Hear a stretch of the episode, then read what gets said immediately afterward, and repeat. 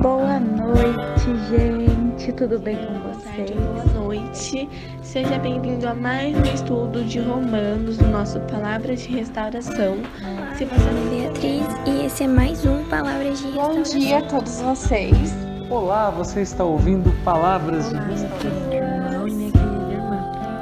Nome do Pai, do Filho e do Espírito Santo. Boa noite, gente. Tudo bem com vocês?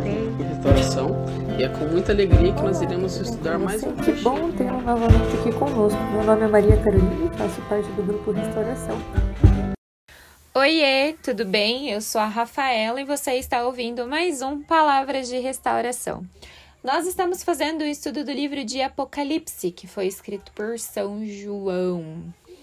Então, se você ainda não ouviu os áudios anteriores, te convido a ouvir, porque senão vai dar um nó na sua cabeça, porque tem uma simbologia muito interessante que traz várias, várias informações para a nossa vida. É como se fosse um manual de instrução. Então, se você quer uma coisa mais ah, fácil, entre aspas, para que você tenha uma vida de oração, para que a sua vida seja convertida diante de Jesus, eu te convido a começar a nos acompanhar e principalmente ler este livro que é tão maravilhoso e traz diversos entendimentos e coisas que são ricas para a nossa vida. Nós vamos fazer a leitura do capítulo 6, do versículo 12 ao versículo 17. Eu só vou recapitular um pouquinho para vocês entenderem. Nós estamos estudando especificamente neste capítulo sobre os, se- os sete selos que estão selados no livro, entre aspas, da vida, né? Que é o livro que está na mão de Deus. Assim, né? Por dizer, quando são João teve a oportunidade de subir aos céus através da porta aberta por Jesus, que ele dá de encontro com Deus, segurando um livro que é selado por sete selos. Ele está sentado no seu trono e acompanhado por várias outras imagens maravilhosas que estão no capítulos anteriores. E para você que não acredita em intercessão, venho te dizer que neste capítulo, sim, neste capítulo fala sobre os nossos intercessores, sobre os mártires que morreram em busca da palavra de Deus, aqueles que faziam por amor, que são os santos. E sim, eles estão intercedendo por nós lá no céu. Inclusive, tem uma frase muito bonita é, de Santa Teresinha que ela fala: Eu vou passar o tempo no céu fazendo bem sobre a terra. E é exatamente isso que acontece. Com a permissão de Deus, quando é revelado para os santos o que está havendo aqui na terra, eles intercedem exclusivamente sobre isso, mas eles continuam intercedendo por nós.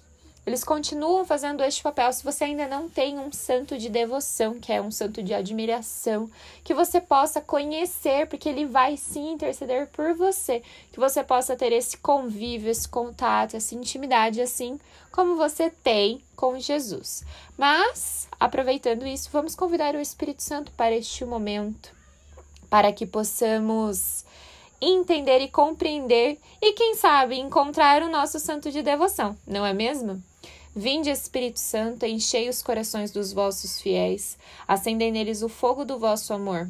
Enviai o vosso Espírito, e tudo será criado, e renovareis a face da terra.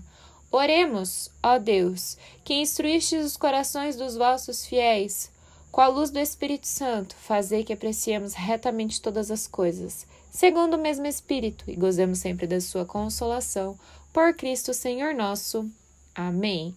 Estamos no capítulo 6, do versículo 12 ao versículo 17. Nós vamos falar sobre o sexto selo, né? Então vamos lá.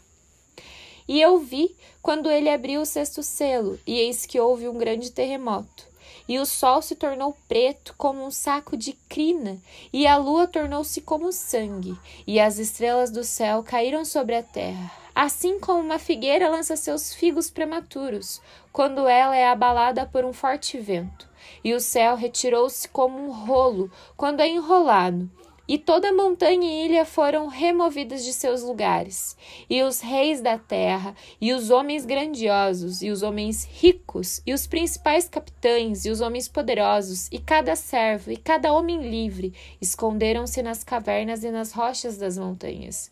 E diziam as montanhas e as rochas: Cai sobre nós, e escondei-nos da face daquele que está assentado sobre o trono, e da ira do cordeiro porque é vindo o grande dia da sua ira, e quem será capaz de ficar de pé?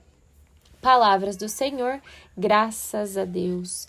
Este, segu este segundo, este sexto selo traz como se fosse lançado aos nossos olhos que tudo passa. Tudo, tudo passa. As alegrias, as tristezas, as doenças, as angústias, as tribulações, as provações, porque tudo nesta terra é tão instável, tudo é passageiro. E o que permanece? O que permanece é apenas Jesus. O que permanece no seu coração é apenas e exclusivamente Ele. Se Ele não tem tomado conta do seu coração, algo está errado. E te convido a fazer essa reflexão. O que tem tomado conta da sua vida? A gente usa aquela frase engraçada, né? Que tudo passa, até a uva passa. E inclusive aqui na Bíblia está dizendo que tudo passa, inclusive o sol, inclusive a lua, inclusive as estrelas, inclusive o céu que vai se tornar um rolo, que tudo vai cair. E ninguém, ninguém, ninguém ficará diante de Deus em pé. Ninguém terá essa capacidade de ficar. Quem terá coragem, na verdade, de ficar diante de Jesus de pé?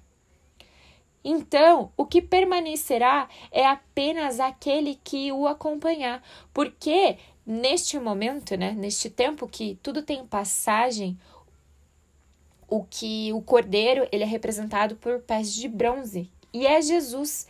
Ele é o alfa, o ômega, o princípio e o fim. Ele é o único que vai permanecer e todos aqueles que estão nele permanecerão. O sacrifício dos nossos irmãos que tiveram, que foram mártires, né, para levar a palavra de Deus, tudo não vai ser em vão, mas vai ter sim ficado para trás. Por quê? Porque Jesus é a nossa salvação, é o que permanecerá. O céu vai se enrolar, né? Vai se enrolar como um livro e tudo vai tremer que é o que está escrito bem no comecinho, né? Eis que houve um grande terremoto. E a única coisa que permanece é Jesus. E como vocês podem ver aqui, é, isso vai permanecer. E aqueles que têm medo de enfrentar a ira deles de Jesus, do Cordeiro, porque sabe que não a sua vida não apresentará um contentamento para Jesus, tem medo disso. Eles se eles se escondem diante das montanhas que vai de alguma forma desmoronar, eles preferem morrer a encontrar Jesus, a ter essa ira enfrentada. Quais são esses medos? Quais qual situação é? A gente pode entender de duas maneiras aqui. A vida dessas pessoas, porque são sete categorias de pessoas, né? Uh, os reis, os homens grandiosos, os ricos, os principais capitães, os poderosos, os servos e cada homem livre. São sete. Sete é o número da perfeição.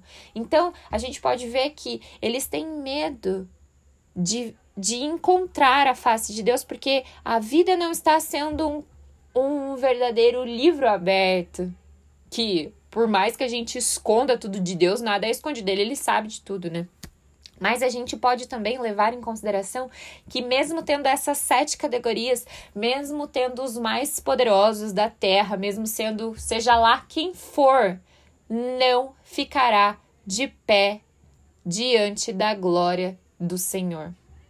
Nada, nenhum mal, nada será capaz de enfrentar isso, porque ele enfrentou a morte, ele ressuscitou, ele é o nosso cavaleiro. Se você queria que um príncipe branco, um príncipe, um príncipe num cavalo branco viesse te salvar, isso aconteceu. Você já foi salvo e quantas vezes você vai ter que ser lembrado disso? Quantas vezes Deus vai ter que falar para você: "Eu quero habitar no seu coração", mas você não permite que eu habite.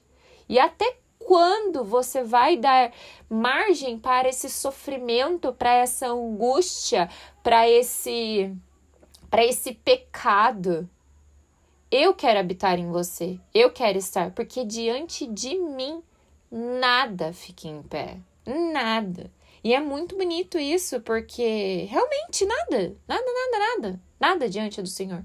É, eu amo essa frase mesmo, de verdade, que é não fale para Deus sobre os seus problemas, mas fale para os seus problemas que você tem sim um Deus. Então que a gente possa se apegar a este momento e lembrar que os nossos problemas são pequenos diante da glória do Senhor.